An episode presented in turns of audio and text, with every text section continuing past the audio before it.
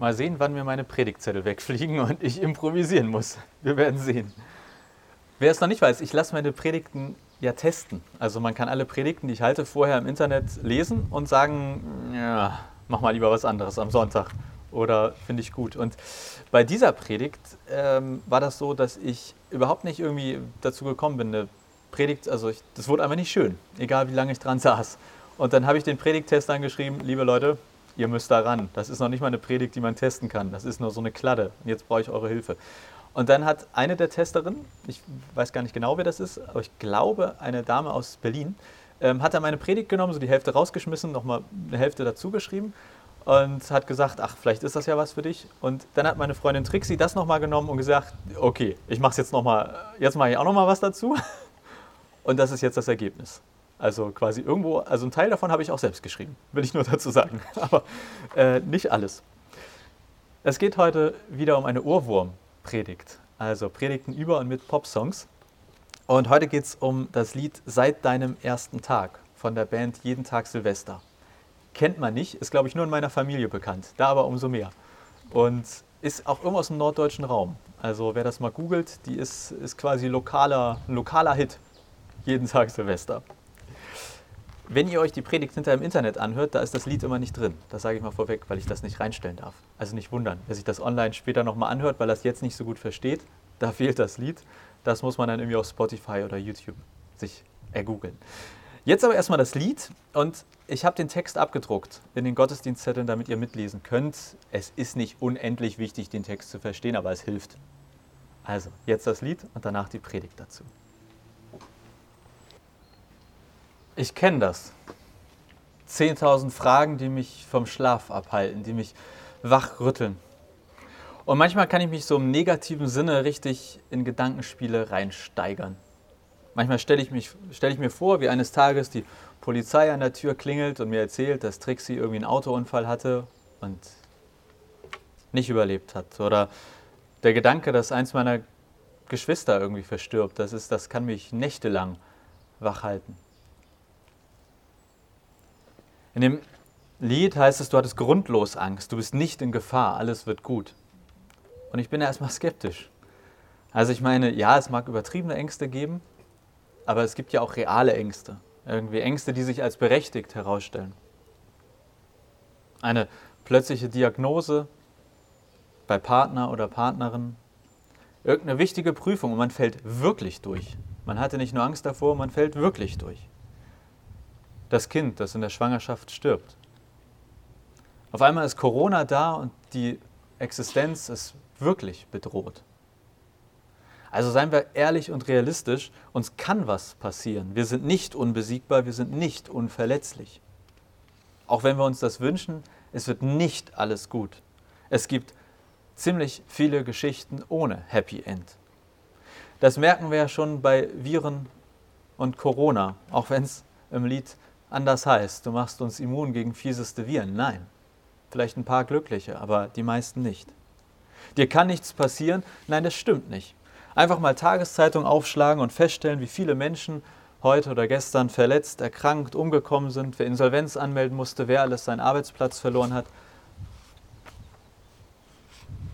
Angenommen, es gibt einen Gott. Stellen wir mal als These in den Raum, in den Raum. Und angenommen, dieser Gott würde uns ungefähr das sagen, was in diesem Lied vorkommt. Und er sagt dir, du hattest grundlos Angst, du bist nicht in Gefahr, alles wird gut. Was machen wir mit der Tatsache, dass wir doch regelmäßig erleben, dass nicht alle Ängste grundlos sind, dass nicht immer alles gut wird? Kann mein Körper keinen Schaden nehmen? Doch. Kann meine Psyche keinen Schaden nehmen? Doch. Kann meine Seele keinen Schaden nehmen? Doch. Es heißt im Lied auch, seit deinem ersten Tag ist jemand für dich da. Gilt dieser Satz dann vielleicht für dich und Gott? Ist ja ein bisschen, also wenn jetzt der Pastor ein Lied mitbringt, dann muss man ja immer erstmal Angst haben, jetzt wird alles so auf, auf Gott gemünzt. Und eins, eins gilt das, obwohl unsere Erfahrung ist, dass wir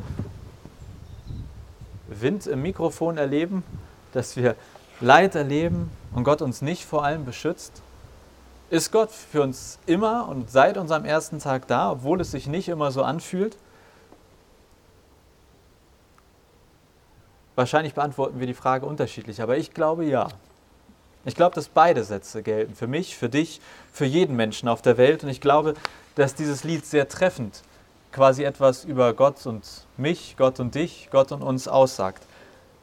Nur, dass es nicht so einfach ist, wie es im Lied vielleicht erstmal klingt und rüberkommt. Der für mich erste wichtige Punkt ist, Gott kennt keine Abwesenheit. Gott kennt keine Abwesenheit. Ab wann ist Gott für dich da? Seit deinem ersten Tag. Und ich glaube, da möchte jemand was sagen. Ich glaube, in diesem Zusammenhang ist völlig egal, ob wir an Gott glauben, ob wir uns Christ nennen, ob wir getauft sind oder nicht, was auch immer wir tun oder eben nicht tun. Ich glaube, es ändert erstmal nichts daran, dass Gott prinzipiell da ist. Viele Menschen machen mit Gott Bekanntschaft, ohne dass sie es wollen, unverhofft unerwartet. Gott ist kein Taxi, das irgendwie am Taxistand steht und ich muss erst mal anrufen und sagen, ich bräuchte mal hier einen Gott und dann kommt er vorbei und setzt, sich ins, setzt sein Auto in Fahrt und kommt zu uns. Wir müssen Gott nicht herbeirufen. Er ist da seit deinem ersten Tag, weil Gott keine Abwesenheit kennt. Denn zweitens, es gibt keine Gottverlassenheit. Es gibt keine Gottverlassenheit. Ja, wir fühlen uns manchmal oder vielleicht sogar ganz schön oft von Gott verlassen. Aber es gibt keine Gottverlassenheit und damit meine ich, es gibt keinen gottverlassenen Ort. Wie komme ich auf die Idee oder zu dieser These, also dass es keine Gottverlassenheit gibt, auch wenn unsere Osterkerze heute nicht brennt, wegen Jesus. Und weil wir, glaube ich, häufig etwas verwechseln. Denn wo wir keine Menschlichkeit mehr finden, sprechen wir, glaube ich, häufig von Gottverlassenheit und übersehen, dass dort, gerade dort Gott ganz besonders ist. Ich glaube, so paradox das klingen mag, aber je grausamer und menschenverachtender ein Ort ist, desto mehr ist Gott dort.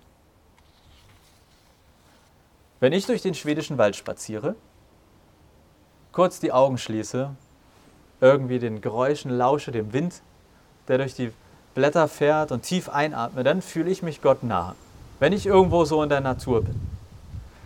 Als Trixie und ich im Sommer, nee, letztes Jahr im Herbst in den USA waren, in so einem Nationalpark und dann eine echt anstrengende Wanderung gemacht haben, die ich nie wieder machen würde, aber als wir endlich oben auf dem Berg waren und auf diese krasse Canyon-Landschaft geguckt haben, ich hätte Gott umarmen können. Also wenn sie nicht gestört hätte, dass ich völlig verschwitzt war.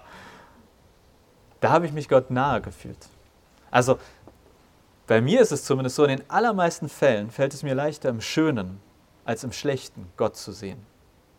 Weil in meinem Kopf schnell die Verbindung gezogen wird, krass ist das schön, das kommt bestimmt von Gott. Denn Gott ist doch auch krass gut und schön und toll. Und Aber wenn ich an sowas denke wie die plötzliche Krebsdiagnose, das noch im Krankenhaus sterbende Baby, dann frage ich mich, Gott, wo warst du, als das passiert ist? Ich komme nur selten auf die Idee, dass Gott gerade da oder auch dort sein könnte. Denn ich denke mir, wenn Gott da ist, dann muss er entweder etwas damit zu tun haben oder ich verstehe nicht, warum er nichts dagegen getan hat. Also in meinem Kopf zumindest die Verbindung, Gott ist gut und wenn etwas nicht gut ist, dann ist Gott auch nicht da. Aber wenn wir hier schön in der Basisbibel lesen, dann stellen wir fest, wir haben keinen Gott, der das Böse meidet und flieht, wenn es grausam wird. Wir haben einen Gott, der auch da ist, wo es weh tut. Wir haben einen Gott, der sich ans Kreuz hat nageln lassen. Wir haben einen Gott, der Schmerzen ertragen hat, der geschrien hat, der geweint hat. Jesus hängt am Kreuz und schreit heraus, mein Gott, warum hast du mich verlassen? Mein Gott, mein Gott, warum hast du mich verlassen? Jesus hängt am Kreuz und schreit ja eigentlich unsere Frage. Wenn wir in den Stürmen unseres Lebens sind, wenn wir vor Angst nicht schlafen können, wenn wir 10.000 Fragen haben, die uns vom Schlaf abhalten, wenn wir miterleben, wie jemand unendlich Geliebtes stirbt, wenn wir auf einmal auf unser Leben schauen und nur noch einen einzigen Trümmerhaufen sehen. Das ist Jesus am Kreuz, der, schrei, der schreit, mein Gott, warum hast du mich verlassen? Aber der Punkt ist, Gott selbst hängt in Jesus am Kreuz. Und das mag jetzt ein bisschen kompliziert werden oder ein bisschen das äh, Hirn strapazieren. Aber genau darin liegt der Grund, warum es keine Gottverlassenheit gibt, warum es keinen Ort gibt, an dem Gott nicht ist, weil Gott selbst sich in diese maximale Gottverlassenheit hineinbegeben hat. Ich meine, es gibt, zumindest denke ich, dass keine größere vorstellbare Gottverlassenheit, als wenn Gott selbst stirbt. Also wenn er nicht mehr ist. Das ist für mich die maximal denkbare, dauerhafte Gottverlassenheit, wenn Gott stirbt. Und die christliche These ist jetzt, oder das, was wir in der Bibel finden, das ist die These, dass Jesus Gott und Mensch zugleich ist. Auch wenn das schwer vorstellbar ist, wie man sich das, wie das so genau funktionieren kann. Aber wenn Jesus am Kreuz stirbt, dann heißt das, dass Gott selbst dort auch war. In der größten vorstellbaren Gottverlassenheit war Gott selbst am Kreuz. Und Jesus fühlt am Kreuz, was wir oft genug fühlen. Gottverlassenheit. Der Mensch Jesus schreit, mein Gott, mein Gott, warum hast du mich verlassen? Und zugleich hängt Gott dort am Kreuz. Seit deinem ersten Tag ist jemand für dich da. Nein, das meint nicht, dass Gott uns vor allem beschützt. Uns geschehen schlechte Dinge, Punkt. Aber seit deinem ersten Tag ist Gott da. Zitat Jesus, O-Ton, ich bin bei euch jeden einzelnen Tag bis zum Ende der Welt. Denn es gibt keine Gottverlassenheit. Es gibt keinen Ort, an dem Gott nicht war oder ist, auch wenn es sich manchmal oder sogar ganz schön oft so anfühlt oder angefühlt hat. Und dann setzt Gott noch eins drauf. Hat sich gedacht, einer geht noch. Ostern. Die Geschichte mit Jesus endet ja nicht am Kreuz. Jesus bleibt nicht tot. Nach drei Tagen hat er genug davon. Auferstehung. Wenn wir in der Bibel die Berichte über diese Zeit lesen, nachdem Jesus am Kreuz gestorben ist, alle seine engsten Freunde, Verbündeten, Leute, die mit ihm drei Jahre den krassesten Kram erlebt haben, die haben sich verlassen gefühlt. Aus Angst wurde bei ihnen Realität. Jesus ist wirklich gestorben. Die Hoffnung dahin, es wird nicht alles gut. Selbst diese Geschichte mit diesem krassen Typ Jesus hat anscheinend kein Happy End. Und dann nach drei Tagen wird es Ostern. Und die Geschichte hat doch ein Happy End. Und was für eins. Aber das gute Ende, das kam sozusagen erst nach dem Abspann. Auch Jesus musste sterben. Es wurde dunkel und dann kam das gute Ende. Das Leid, die Angst, der Tod, selbst bei Jesus sind sie nicht aus dem Leben gestrichen worden. All das bleibt, auch nach Jesus Tod und Auferstehung. Dieser ganze Scheiß in unserem Leben wird nicht weggenommen. Aber Gott setzt dem etwas entgegen. Gottes Versprechen an mich, an dich, an uns ist, dass er auch in der größten Scheiße unseres Lebens an deiner Seite steht. Gottes Versprechen an dich ist, dass der Tod nicht das Ende ist. Gottes Versprechen an dich ist, dass es eine Welt ohne Angst und Sorgen geben wird. Auch wieder Zitat Jesus, O-Ton. In dieser Welt müsst ihr Leid und Schmerz aushalten, aber verliert nicht den Mut. Ich habe diese Welt besiegt. Also ja, ich habe viele Gründe, Angst zu haben. Ich habe Angst zu sterben, ich habe Angst, schwer zu erkranken, ich habe Angst, dass den Menschen, die ich liebe, was passiert. Aber ich habe einen besseren Grund, nämlich Gott, der mir verspricht, das, was dir Angst macht, das, was dich verletzen kann, das bleibt nicht für immer. Es gibt mehr als das. Es gibt mich. Und es wird eine Welt, eine Zeit geben, wo wirklich und für immer alles gut wird. Jetzt bin ich echt nicht so der größte Fan davon, wenn wir uns Jesus als Vorbild nehmen. Ich glaube, das führt meistens dazu, dass wir überfordert sind und dann schnell scheitern. Aber ich glaube nicht, dass Jesus vom Kreuz stand und gesagt hat, ach, Kreuzigung, gar nicht so schlimm. Das wird schon und ist ja auch in drei Tagen wieder vorbei. Nein, Jesus hatte Angst, er hat geschrien, er hat geweint. Aber größer als seine Angst war in dem Moment anscheinend immer noch sein Vertrauen und seine Hoffnung. In dieser Moment, in dem es sich für Jesus so anfühlte, als hätte Gott ihn verlassen, da hing Gott selbst mit ihm am Kreuz. In dem Moment, in dem Jesus dachte, mein Gott, mein Gott, warum hast du mich verlassen? Das war wahrscheinlich der innigste und naheste Moment zu oder mit Gott. In deiner schlimmsten Angst ist Gott. In deinem größten Schmerz ist Gott. Im einsamsten Tod ist Gott. Und deshalb ist am Ende dieses Lied von Jeden Tag Silvester für mich durchaus, durchaus eine Mischung aus Angst haben und Vertrauen wollen. Eine Mischung aus der Hoffnung, alles wird gut. Seit deinem ersten Tag ist jemand für dich da. Du hattest grundlos Angst, du bist nicht in Gefahr, dir kann nichts passieren. Und der Erfahrung, dass aber eben zumindest hier auf der Erde uns doch so viel passiert. Und dieses Lied ist für mich eine Erinnerung. Es gibt keine Gottverlassenheit. Jesus ist bei dir an jedem einzelnen Tag bis an der Weltende. Es gibt keine Abwesenheit Gottes in deinem Leben. Seit deinem ersten Tag ist Gott an deiner Seite. Und ja, es wird alles gut. Denn Jesus Christus spricht,